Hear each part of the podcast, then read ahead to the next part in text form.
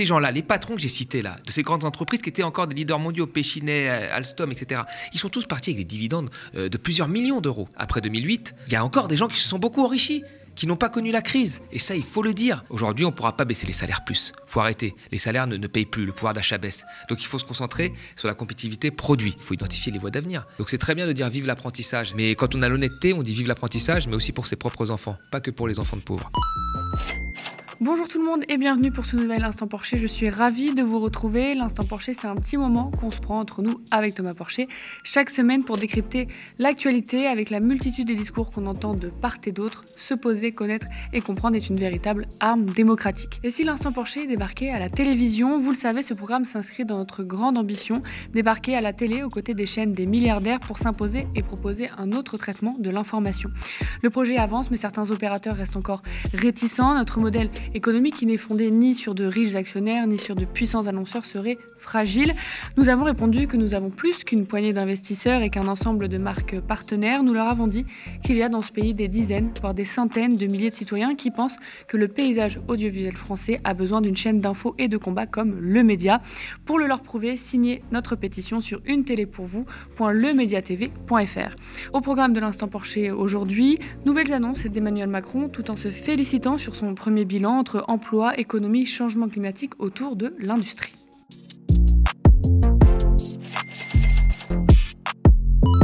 La réindustrialisation, c'est le plan annoncé par Emmanuel Macron jeudi dernier. Industrie, ce mot un peu galvaudé qui ne paraît pas intéressant, pas sexy. Et si c'était le cœur de nos mots, la désindustrialisation, ce qui a vidé nos petites et moyennes villes, appauvri les classes prolétaires et moyennes, nous a rendus dépendants de l'extérieur, on l'a vu pendant les crises, et a détruit notre pouvoir d'achat. Thomas, jeudi dernier, Emmanuel Macron a dressé un état de la désindustrialisation en France, une dynamique depuis 40 euh, ans. Avant d'entrer dans le plan du président, peux-tu, toi, nous présenter l'état de l'industrie française et en quoi elle est centrale dans nos vies quotidiennes et en lien avec toutes les questions qui font euh, problème aujourd'hui? Bah, La France a connu ces, ces 30-40 dernières années une forte désindustrialisation beaucoup plus forte que, certains de ses voisins, beaucoup plus forte que, les États-Unis, beaucoup plus forte que l'Allemagne, mais moins forte quand même que le Royaume-Uni, euh, ou que l'Italie. Alors cette industrialisation, elle est due à quoi? Elle est due à la première chose, la financiarisation de l'économie.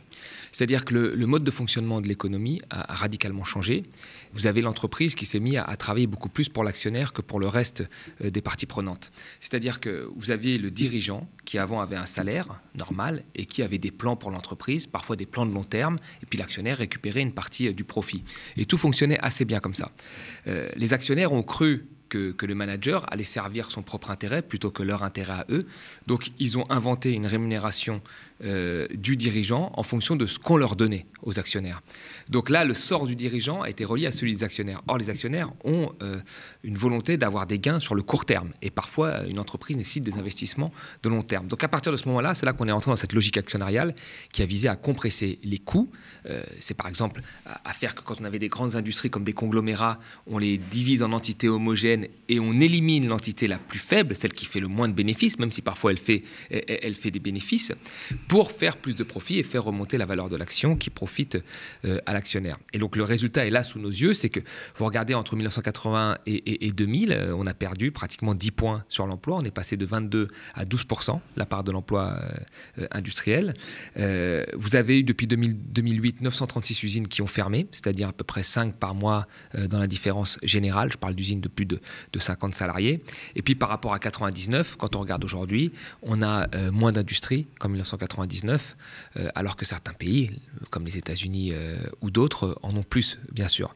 Donc il y a eu une très forte désindustrialisation. Et puis derrière ça, il ne faut pas oublier de, dire que ça a joué contre nos champions nationaux, parce qu'on avait un certain nombre de, champions nationaux euh, qui étaient des leaders au niveau mondial.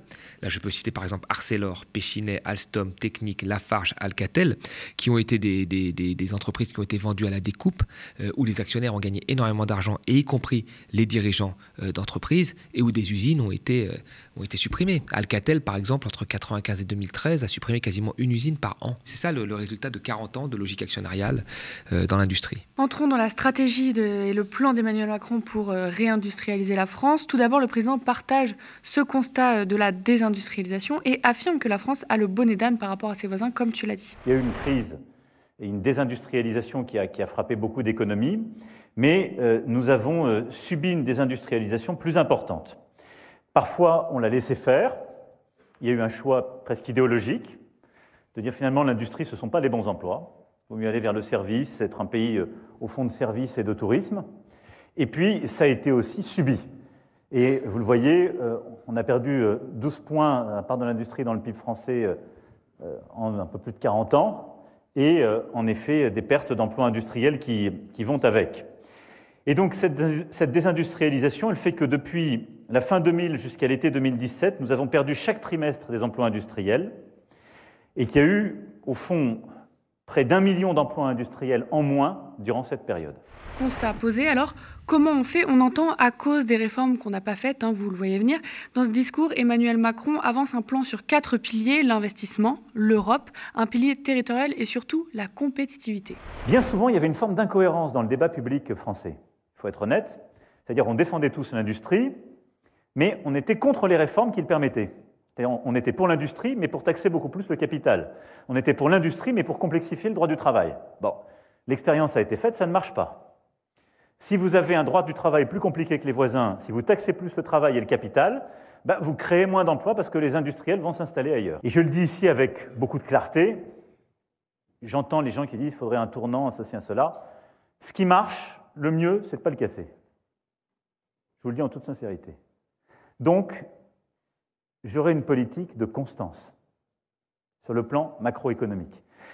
Qu'a besoin de faire notre pays De continuer d'être compétitif sur le capital, le travail, l'innovation, de continuer d'être fiable et clair sur sa stratégie, et d'augmenter la quantité de travail? Et c'est dans cette stratégie que s'inscrit la réforme des retraites. Je le dis aussi avec beaucoup de clarté en l'assumant de manière très claire et très tranquille. Si la France s'est désindustrialisée et une faiblesse par rapport aux voisins, et les 10 points de PIB par habitant d'écart avec l'Allemagne, c'est que nous travaillons moins que nos voisins dans le cycle de vie. C'est qu'il y a moins de jeunes qui sont dans l'emploi, c'est qu'on travaille moins dans les âges clés, et c'est qu'on travaille moins longtemps. Et ce n'est pas vrai qu'on réindustrialisera si on concentre ça. Et ce n'est pas vrai qu'on aura le modèle social le plus ambitieux d'Europe si on dit c'est formidable et ça va vivre de toute éternité. Non. Donc on doit aussi réussir la bataille pour aller vers le plein emploi et plus d'emplois. Mais donc, on doit aussi avoir une industrie compétitive. Nous allons donc tenir la ligne des baisses d'impôts, confirmer la baisse de la CVAE, offrir de la visibilité aux industriels pour qu'ils bénéficient d'une électricité décarbonée à des prix compétitifs. Et ça s'appuie sur des politiques ciblées d'aide quand il y a des envolées à très court terme, ce qu'on a assumé, une politique de réforme du marché européen qui est indispensable parce qu'elle va permettre d'éviter la volatilité parce que compte tenu de notre structure de production et de nos coûts de production, il n'y a aucune raison qu'on ait de la volatilité, nous, en France. Et donc la réforme du marché de l'électricité européen nous permettra de réduire la volatilité des prix et de les rapprocher des coûts de production et de notre mix électrique. Simplement, il faut faire le pont jusqu'à début d'année prochaine quand elle rentrera en vigueur. Et c'est le déploiement de notre stratégie propre qui est de continuer d'avoir de la production souveraine décarbonée nucléaire et renouvelable. Emmanuel Macron se félicite, je cite, d'une vraie politique de compétitivité, de baisser le coût du travail et du capital entre les réformes, on l'a entendu, qui ont été bénéfiques selon lui, et en citant aussi la formation professionnelle et le mix énergétique sur l'énergie, on y reviendra après. Mais euh, qu'est-ce que tu penses de, ces extraits et son avis surtout sur la compétitivité comme une des solutions? Alors déjà, je vais revenir sur le premier extrait. Sur le premier extrait, ce qui est, intéressant, parce que grosso modo, il euh, n'y a, pas de responsable, il n'y a pas de coupable, il n'y a pas de gens qui se sont enrichis avec la fermeture des usines.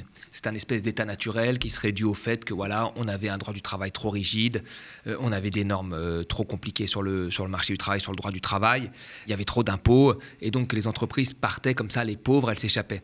Alors que c'est faux. Il y a eu quand même une théorie, un moment, de ce que j'ai dit dans la première question, c'est-à-dire une théorie du changement de l'entreprise, qui était une entreprise qui était moins managériale, mais plus euh, actionnariale, où il fallait dégager sur du court terme de la valeur qui profitait majoritairement aux actionnaires. Et tout ça a été théorisé. Je veux dire, le patron d'Alcatel, Serge Tchourouk, qu'est-ce qu'il avait dit? Il a dit publiquement, il rêvait d'une entreprise sans usine.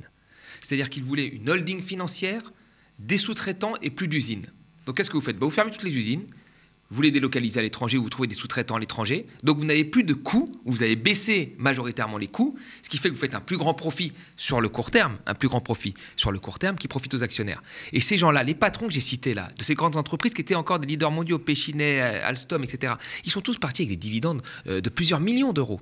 Euh, donc, ça veut dire qu'il y a un moment des gens qui ont théorisé ça, des dirigeants d'entreprise, des dirigeants politiques qui ont laissé faire en disant bah, c'est comme ça que ça fonctionne aujourd'hui, donc euh, il ne faut pas faire autre chose, et que nous avons perdu des géants de l'industrie. Et avec ces géants-là, nous avons perdu les PME qui travaillaient avec ces géants. Euh, parce que vous savez, Alcatel, c'était numéro un de la fibre euh, optique. Aujourd'hui, on a besoin de la fibre optique. C'était un, acteur majeur de la téléphonie. Euh, aujourd'hui, quand on voit qu'on n'a que des téléphones américains ou coréens ou chinois et qu'on est incapable de faire un téléphone potable en Europe, faut s'interroger aussi là-dessus. C'est la vision de court terme qui a enrichi un petit nombre d'individus qui s'est fait contre la vision de long terme et les salariés, puisque les usines ont, été fermées. Donc c'est ça qui s'est passé. Donc il y a des responsables, il y a des gens qui ont théorisé ça, des, économies qui ont, économistes qui ont dit qu'il fallait se concentrer, et même de gauche, j'ai pas envie de citer de nom parce qu'on va être gentil, euh, qui, ont dit qu'il fallait théoriser en fait les emplois sur, les secteurs à forte valeur ajoutée, le marketing, euh, le, le, le, digital, la recherche, et que le reste fallait tout délocaliser comme si on était dans un monde où il n'y avait pas de rapport de force et pas de géopolitique. Heureusement, je ne sais pas de cela et la constance, ça fait du bien parfois. Euh, donc tout ça, ça a été théorisé par euh, des classes intellectuelles et des, dirigeants politiques et des dirigeants d'entreprises qui en profitaient. D'accord? Ça, c'est la première chose. Ce n'est pas un état de fait de la nature. Donc ça, il faut le rappeler. La deuxième chose sur la compétitivité. Emmanuel Macron, quand il dit après 2008, il y a plus d'entreprises qui ont quitté notre territoire. Mais il faut comprendre ce qui s'est passé à ce moment-là. Encore une fois, il y a eu des dirigeants qui en ont profité. Qu'est-ce qui s'est passé en 2008 Il y a eu une crise majeure. Cette crise majeure euh, a fait que l'économie a été en récession. Comme elle a été en récession, l'argent public a soutenu un certain nombre de secteurs, par exemple le secteur automobile, avec de l'argent public. Qu'ont fait une grosse partie des dirigeants avec cet argent Ils ont récupéré l'argent, ce qui leur a permis de, on va dire, de, combler euh, l'effet de la baisse du carnet, du carnet de commandes. Mais comme il fallait encore faire des économies, eh ben, elles ont délocalisé en même temps. Elles ont même délocalisé parfois en Europe, parce qu'en Europe, on peut délocaliser facilement. Donc elles ont profité d'un État euh, qui était plutôt sympathique, un État protecteur en France, tout en, de l'autre côté, délocalisant pour faire encore plus de bénéfices. Et donc elles ont profité finalement de l'argent de l'État sans vouloir payer les impôts qui étaient dus, et elles sont délocalisées. Ce qui fait que dans cette affaire-là, après 2008, euh, il y a encore des gens qui se sont beaucoup enrichis, qui n'ont pas connu la crise. Et ça, il faut le dire, qui n'ont pas été fair-play. Et ça, il faut le dire. Et là, Macron, là, il a encore une fois, euh, il oublie de rappeler qu'il y a des gens qui en profitent. Euh, c'est assez bizarre. Et enfin, la dernière chose que j'aimerais dire, et après je, répondrai à ta question, c'est que Macron, il n'a jamais parlé d'industrie en 2017. Il a parlé de la Startup Nation. La Startup Nation, c'est quoi? C'est plein de petites entreprises, plein de petites PME, plein de petites micro-entreprises, l'ubérisation de l'économie.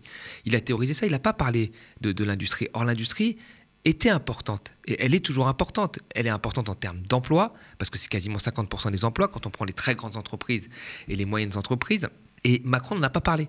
Euh, donc là, il se rattrape en disant oui, l'industrie c'est important, tout n'est rien n'est de ma faute et je vais garder une constance. Mais la réalité, c'est que l'industrie n'intéressait pas trop avant. C'était plutôt la start la startup nation. Sur la compétitivité, la compétitivité que voit Macron, il n'en voit qu'une seule, c'est la compétitivité coût. Il y a deux types de compétitivité. Il y a la compétitivité sur les coûts je veux baisser mes coûts pour être plus compétitif que mon voisin, et la compétitivité sur les produits. Je veux avoir un produit de meilleure qualité que mes voisins vont demander. Par exemple, euh, quand vous comparez une Mercedes et une, Renault, la, Mercedes, là, c'est une compétitivité produit. Elle est plus chère que la Renault, pourtant les gens veulent plus d'une Mercedes que de la Renault. Donc c'est un produit de meilleure qualité. Donc euh, quand on veut être un pays en général émergent ou pauvre, on se concentre sur la compétitivité coût. On baisse nos coûts massivement pour attirer nos investissements directs étrangers.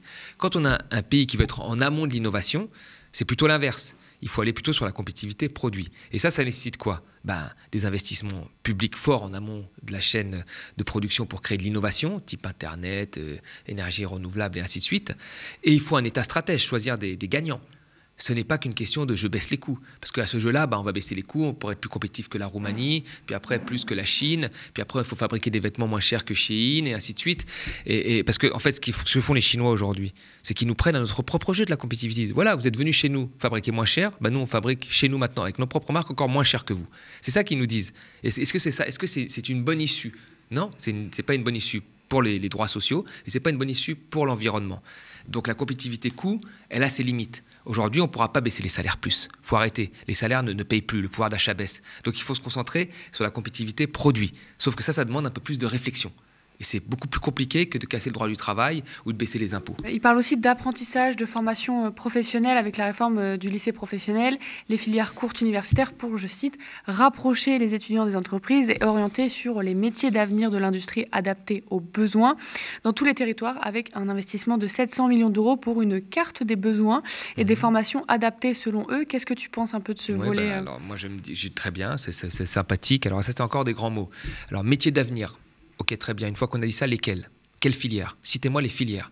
Alors là, parce que Macron, on a eu du mal parfois à voir l'avenir sur 5 ans. Vous savez, entre ce qu'a dit Macron, par exemple, sur le nucléaire, si le, en 2017, ce n'était pas une filière d'avenir, il y avait des éoliennes dans son clip de campagne, puis maintenant, c'est une filière d'avenir. Donc citez-moi une filière d'avenir, parce qu'un processus d'études, c'est à peu près 5 ans, et puis après, il, faut moins 10 ans, quoi, grosso modo. Donc qu'on m'identifie, moi, très clairement, avant que je mette mon enfant de 12 ans dans une filière professionnelle, parce que c'est à 12 ans que ça se fait l'arbitrage, qu'on me dise quelles sont les filières d'avenir. Parce que là, c'est pas clair. Alors on va me dire, oui, l'industrie, c'est l'avenir. Ok, mais c'est quoi euh, dans l'industrie?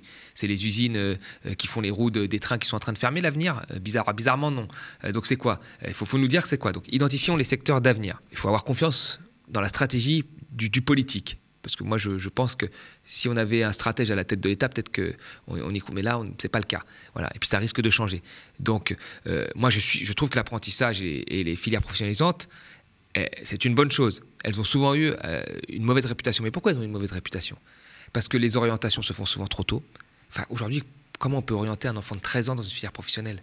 Qui, qui, à 13 ans, dans les classes euh, euh, dirigeantes est, capable de dire ce qu'il va faire. Même, même quand des gens rentrent en première année d'études euh, à l'université, certains ne savent pas ce qu'ils veulent faire, même parfois en master. Donc quoi, vous allez orienter un, jeune de 12 ans dans des, dans des voies de garage. Donc il faut assurer, il faut que des voies professionnalisantes, mais il faut leur assurer une possibilité de, changer, ce qui n'est jamais le cas parce qu'on les spécialise très très tôt. Et puis après, il faut identifier les voies d'avenir, parce qu'on a sacrifié combien de jeunes en les mettant dans des, dans, dans des CAP, etc., où aujourd'hui on n'a plus besoin d'eux, parce que les usines se sont délocalisées en même temps. Combien on a sacrifié de jeunes Donc c'est très bien de dire vive l'apprentissage. Mais quand on a l'honnêteté, on dit vive l'apprentissage, mais aussi pour ses propres enfants, pas que pour les enfants de pauvres. Et jusqu'à aujourd'hui, ça a été beaucoup pour les enfants de pauvres. Sur les autres piliers, il y a euh, l'investissement où le président met en avant les batteries. Justement, tu parlais de filières. Les batteries, l'intelligence artificielle, l'industrie pharmaceutique, l'agroalimentaire. Avec le plan France Relance, Macron annonce 800 projets de relocalisation. Mmh. L'Europe, l'autre pilier, le président veut une politique européenne industrielle forte et unie. Et le dernier pilier, c'est territorial. Macron parle du programme Territoire d'industrie avec un investissement de 100 millions d'euros cette année avec des projets de réindustrialisation à fort impact territorial. En prenant des exemples réussis de ces dernières années, comme Dunkerque, le président fait valoir la création ou le maintien euh, d'environ 16 000 emplois sur 10 ans alors que la ville avait perdu près de 6 000 emplois industriels en 20 ans. Et je le cite, avec France Relance et nos coques bleues de la French Fab venus irriguer tout cela. En effet, le président félicite notre pays devenu entrepreneurial, où l'on est en tête des créations de start-up et entreprises, et parle même de start-up industrielles. On a un peu vu toute la stratégie d'Emmanuel Macron. Est-ce que tu peux nous l'expliquer? Qu'est-ce qu'il est en train de mettre en place et qu'est-ce que tu en penses?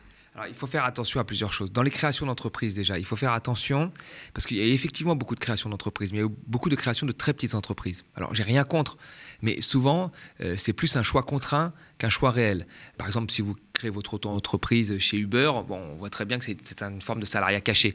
Donc derrière l'auto-entrepreneuriat, il y a beaucoup aussi la précarité euh, quelque part. Et, le fait que certaines entreprises ne veulent pas embaucher dans des salaires fixes et préfèrent avoir euh, recours à des prestataires puisqu'elles n'ont pas d'impôts à payer, c'est le prestataire qui paye les impôts. Donc il faut faire attention à, ce qui se cache derrière la création d'entreprises. Mais effectivement, s'il y a une création d'entreprise euh, et que les gens sont heureux de créer leur PME, tout va bien parce que PME, les PME sont très importantes, c'est le tissu économique de, notre pays. Maintenant, sur le plan, sur le plan euh, de, transition, moi, je, fais très attention euh, à cette espèce de saupoudrage où on mettrait plein de filières comme ça à droite et à gauche et où derrière, il n'y a pas les moyens. Alors, bien sûr, il y a des chiffres qui ont été annoncés, il y a quelques moyens qui ont été annoncés, mais c'est important de voir euh, sur combien de temps et est-ce que ça va vraiment être fait? Il nous a dit, on va, je vais faire les réformes, après il y aura le plan d'investissement. Bah, le plan d'investissement, bon, il y a eu le Covid, etc., mais il n'a pas eu lieu. Et, mais les réformes, elles, ont bien été faites. Donc il faut faire attention à ce qui est mis dedans. Et puis après, sur, sur les, les, usines, effectivement, là, on crée plus d'usines qu'on en perd, et c'est une bonne nouvelle. Euh, mais il faut voir tout ce qu'on avait perdu en 2008. C'est aussi ça, en fait. Emmanuel Macron, il s'accapare souvent des résultats qui sont plutôt de l'ordre du phénomène de rattrapage que dû à sa propre politique. Bon, ils sont là, ces résultats sont clairs. Mais quand vous avez, par exemple, Emmanuel Macron aime bien dire nous avons créé 1,7 million d'emplois. Très bien. Mais entre 2008 et 2015, il y a eu 1,5 million d'emplois détruits. Donc l'économie a plongé, Elle se redresse et quand elle se redresse, les emplois se recréent.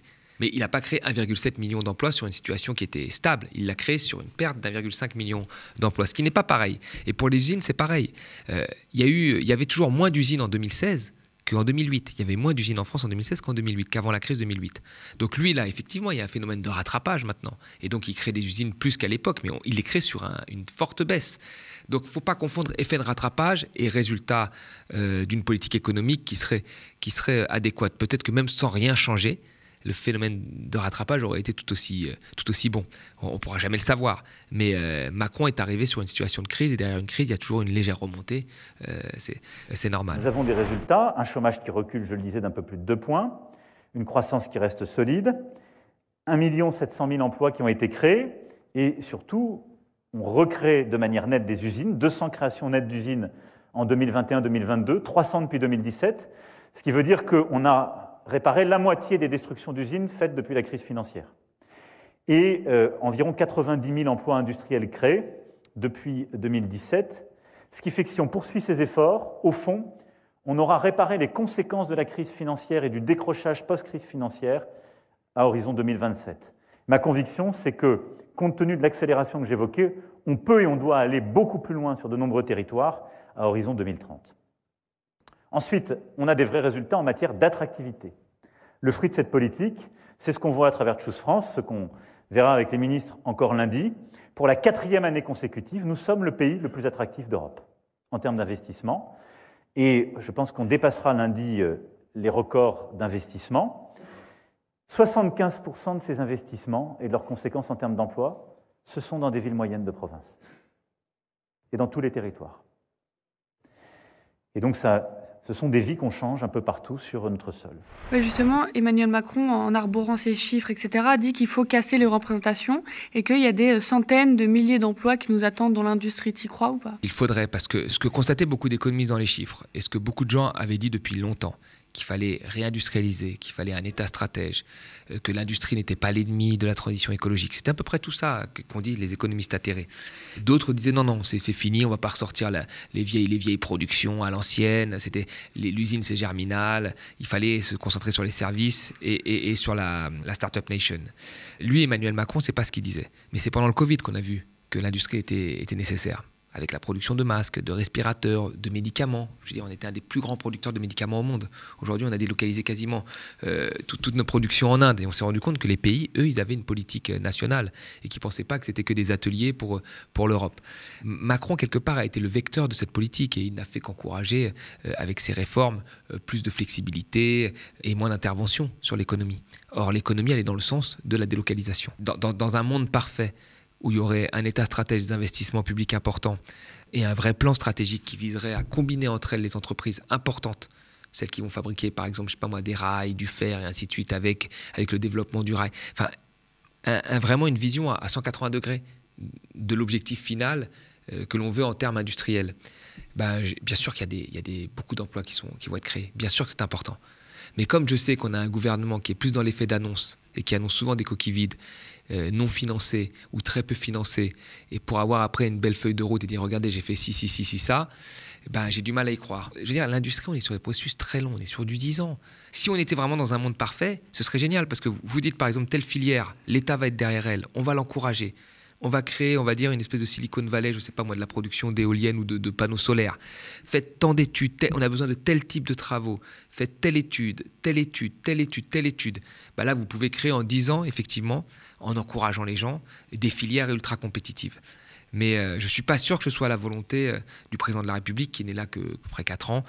Et, et, les stop and go ont montré, en fait, dans les années précédentes, que les politiques pouvaient changer comme des girouettes et on pouvait abandonner des filières. Et quand on abandonne les filières, on abandonne les formations qui vont avec et les gens qui se sont formés à ça.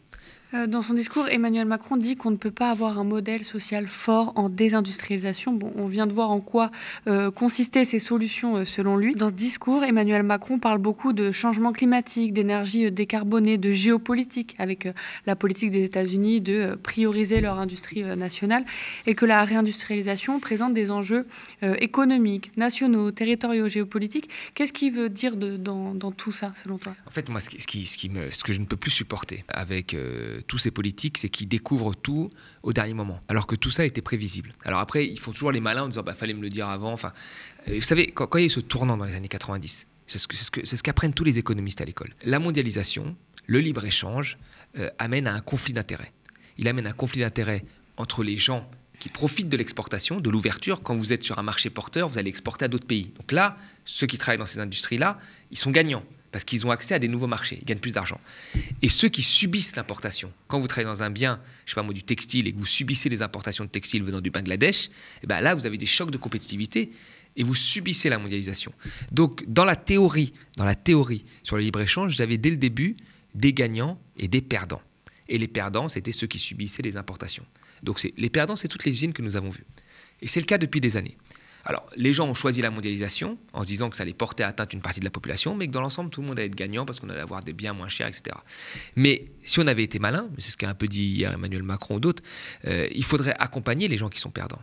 Or, à ce moment-là, l'État s'est désengagé. Parce que les services publics qui ont fermé, ce n'est pas parce que les industries ont fermé uniquement. C'est parce que si l'État a mis moins de moyens, alors qu'il aurait dû mettre plus de moyens pour protéger ces territoires. Donc, les usines ferment, les territoires euh, ont moins de services publics et on laisse les gens comme ça livrés à eux-mêmes euh, en leur disant bon bah voilà trouvez un boulot ou soyez mobile ou allez vous installer euh, ailleurs. Donc tout ça été prévu depuis longtemps, depuis très longtemps. Et le minimum que l'on attend d'un président, c'est d'anticiper. ces problèmes-là. Or, ça n'a pas été, ça n'a pas été anticipé du tout. on est arrivé en nous disant que bon, bah, c'est comme ça que fonctionne le monde. L'autre politique est un mirage, on on peut pas faire autre chose, euh, et donc il faut aller se développer euh, avec des petites PME euh, sur des produits innovants tels le digital. Bah, on se rend compte que c'est pas du tout ça. Quand il présente son discours, dans la première minute, il fait ce constat de la désindustrialisation comme s'il n'avait pas été ministre de l'économie, comme s'il n'avait jamais touché au gouvernement et qu'il venait d'arriver. Ça me fait penser à la phrase. Il fait d'études, parce que normalement. Il n'avait jamais fait d'études, notamment dans l'économie, et, et ça me fait penser à la phrase quand il avait dit qui peut prédire du changement climatique? Et justement sur le climat. Euh, ça a été très présent euh, dans son discours l'aspect climat, euh, avec l'annonce du projet de loi industrie verte. Comme j'ai dit, Emmanuel Macron met en avant le mix énergétique en mettant en avant et le fait de déployer le renouvelable et le fait de continuer à renforcer le, nucléaire. Il met aussi en avant l'hydrogène, l'énergie décarbonée. Le chef de l'État mise sur une décarbonisation des transports et de l'industrie, je le cite, avec comme objectif affiché de prendre la tête de la course des voitures électriques. Tu disais quelle filière? Là, il l'a annoncé, véhicules électriques, batteries, avec trois projets de gigafactories. Il annonce une autonomie de la production des batteries en 2027 et même une capacité d'exportation dès 2030.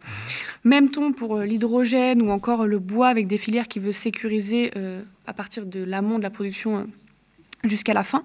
Et dans le projet de loi figurent aussi des crédits d'impôt pour l'industrie diverte, par exemple. Ça peut être difficile à entendre hein, quand on a assisté et qu'on assiste encore à la désindustrialisation autour des matières premières pour l'automobile, par exemple, et qu'on voit les dégâts sociaux dans nos petites villes, parce qu'on ne dit pas, mais il y a des gros dégâts humains. Tout cela en demandant une pause réglementaire des règles européennes sur l'environnement. Pourquoi l'Union européenne aurait fait plus que tous ses voisins et qu'elle a désormais besoin de stabilité, je le cite. Peux-tu nous dire là ce que tu penses de ces premières annonces autour de, la stratégie autour de l'industrie euh, dite euh, verte? Ce qui est intéressant, c'est que là, effectivement, il a dit à plusieurs reprises, c'est cette histoire de batterie. Après, il faut que les acteurs de l'automobile, et notamment les acteurs français, parce qu'il y en a deux dont l'État est actionnaire, c'est quand même dingue, hein, mm, mm, mm. il faut qu'ils soient raccord avec ça. C'est-à-dire que si on fait des, batteries, mais qu'il y a des batteries chinoises qui sont moins chères, et qu'on laisse nos constructeurs automobiles dont l'État est actionnaire, comme ils le font déjà, délocaliser leurs usines et aller acheter des batteries moins chères chinoises, à quoi ça sert? L'important aussi, c'est ça, une politique industrielle et un plan global, c'est vraiment de mettre en place toutes les complémentarités des industries entre elles, et notamment les industries françaises dont l'État euh, est actionnaire. Donc ça, je ne suis pas sûr que ce soit la tasse de thé euh, d'Emmanuel Macron. Maintenant, nous verrons, nous verrons dans les prochaines années si effectivement ça, il arrivera à, tenir son pari. Maintenant, nous le savons, l'industrie verte n'est jamais verte à 100%, et il va certes falloir, et c'est une bonne chose, qu'une grosse partie des industries fassent leur transition, mais que nous ne pourrons pas tous rouler en voiture électrique. Si nous roulons tous en voiture électrique, ce sera quand même des éléments très polluants, et que derrière, il faut aussi développer d'autres choses, d'autres éléments, comme par exemple les transports en commun. Euh, c'est important, hein. ça par exemple, on a très peu parlé ou pas, pas, parlé hier, euh, et ça c'est très important. Peut-être en, arrêtant la mise en concurrence de la SNCF et en redonnant peut-être de, l'argent à la SNCF pour que ça devienne le bras armé de, de, la transition, et faire en sorte de maîtriser notre consommation euh, et, et, nos usages, en repensant un petit peu le travail et, en faisant en sorte que, que les gens n'aient plus besoin d'utiliser constamment leur voiture pour aller travailler. Donc ça ne peut pas être qu'un changement de l'industrie et le reste du monde qui reste le même, c'est-à-dire une économie où on consommerait tout le temps, on s'appuierait tout le temps sur les, les, ressources naturelles pour consommer, et on aurait une économie de type complètement linéaire. Il va falloir aussi maîtriser notre consommation via la rénovation des bâtiments, via les changements de travail et via le développement des transports en commun. Mais ça, ça nécessite de l'investissement euh, public. Mmh. Et l'investissement public, si on est dans des entreprises publiques, ça profite moins aux dirigeants et aux actionnaires que de saupoudrer des entreprises privées. Je doute du contrôle qu'auront notre gouvernement sur les entreprises, puisqu'on leur a donné beaucoup d'argent, on leur a exigé quelque chose parfois comme augmenter les salaires, et bizarrement, elles ont du mal à le faire. Donc ce gouvernement, il a souvent donné, et donné sans aucune contrainte. Donc il faut faire attention à ça. Justement, sur les transports publics, on n'a pas entendu beaucoup parler, même pas du tout, euh, du rail, etc., dont euh, l'industrie euh, et les matières premières sont complètement absentes en France, notamment, je pense, aux fonderies fontes qui ont complètement disparu en France. mais je vais me faire quand même l'avocat du diable. Quand les États-Unis avaient annoncé leur Inflation Reduction Act, donc cette politique qui consiste à soutenir les industries dites vertes et nationales, tu disais qu'Emmanuel Macron devait faire la même chose. Mm-hmm. Est-ce que il est en train de le faire. Par exemple, il annonce par exemple que les batteries faites ailleurs qu'en Europe ne seront pas soutenues. Par exemple, il n'y aura plus de bonus automobile pour une voiture dont la batterie a été euh, fabriquée en Chine. Mhm. Si Macron se réveille et rejoint des politiques économiques beaucoup plus en faveur de la majorité que ce qu'il a fait euh, avant, qui, n'avantageait qu'une minorité, euh, c'est très bien. Après, encore une fois, moi je demande à voir parce que nous avons quand même un gouvernement qui est spécialiste des beaux discours qui est spécialiste des, plans relance où il n'y a pas trop d'argent, qui est spécialiste des plans industriels euh, qui sont des coquilles vides.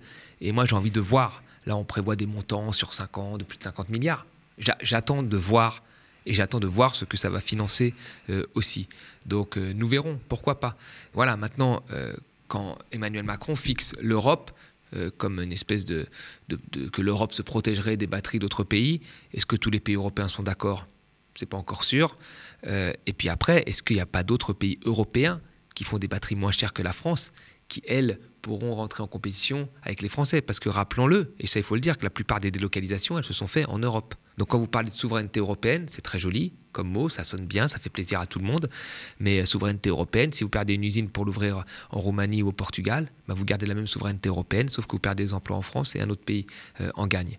Quand vous avez un, Roumain qui est payé deux fois moins cher qu'un Français, et eh ben vous mettez en compétition et le marché unique a été fait pour ça, vous mettez en compétition des Roumains avec des Français, et ce n'est pas une bonne chose pour les Français. Donc il faut faire attention, parce que euh, l'échelle géographique de Macron, en parlant des territoires, puis après de la France, puis après de l'Europe, c'est une échelle qui veut un peu tout et rien dire. Euh, donc il faut faire très attention euh, aux belles phrases comme ça, qui sonnent vraies, mais dont le contenu, finalement, quand on creuse, ben, on ne trouve pas grand-chose. Vous le savez, ce programme s'inscrit dans notre grande ambition, débarquer à la télé aux côtés des chaînes des milliardaires pour s'imposer et proposer un autre traitement de l'information. Pour montrer qu'une chaîne de télé indépendante, financée seulement par la force citoyenne, est possible. Le projet avance, mais certains opérateurs restent encore réticents. Notre modèle économique, qui n'est fondé ni sur de riches actionnaires, ni sur de puissants annonceurs, serait fragile. Nous avons répondu que nous avons plus qu'une poignée d'investisseurs ou qu'un ensemble de marques partenaires. Nous leur avons dit qu'il y a dans ce pays des dizaines, voire des centaines de milliers de citoyens qui pensent que le paysage audiovisuel français a besoin d'une chaîne d'infos et de combat comme le média. Pour le leur prouver, signez notre pétition sur une et vous pouvez faire signer vos proches. Ils ont des milliards, mais nous sommes des millions, alors abonnez-vous aux médias à partir de 5 euros par mois. Vous êtes notre seule force pour garantir une information libre et indépendante. Chaque geste compte, alors vos j'aime, partage et puis autour de vous, c'est également indispensable. Nous sommes ravis de décrypter l'actualité avec Thomas et vous chaque semaine. Merci de toujours nous suivre pour tous vos commentaires, vos pouces en l'air sous la vidéo. Spectateurs, abonnés, donatrices et sociaux, je vous dis à la semaine prochaine.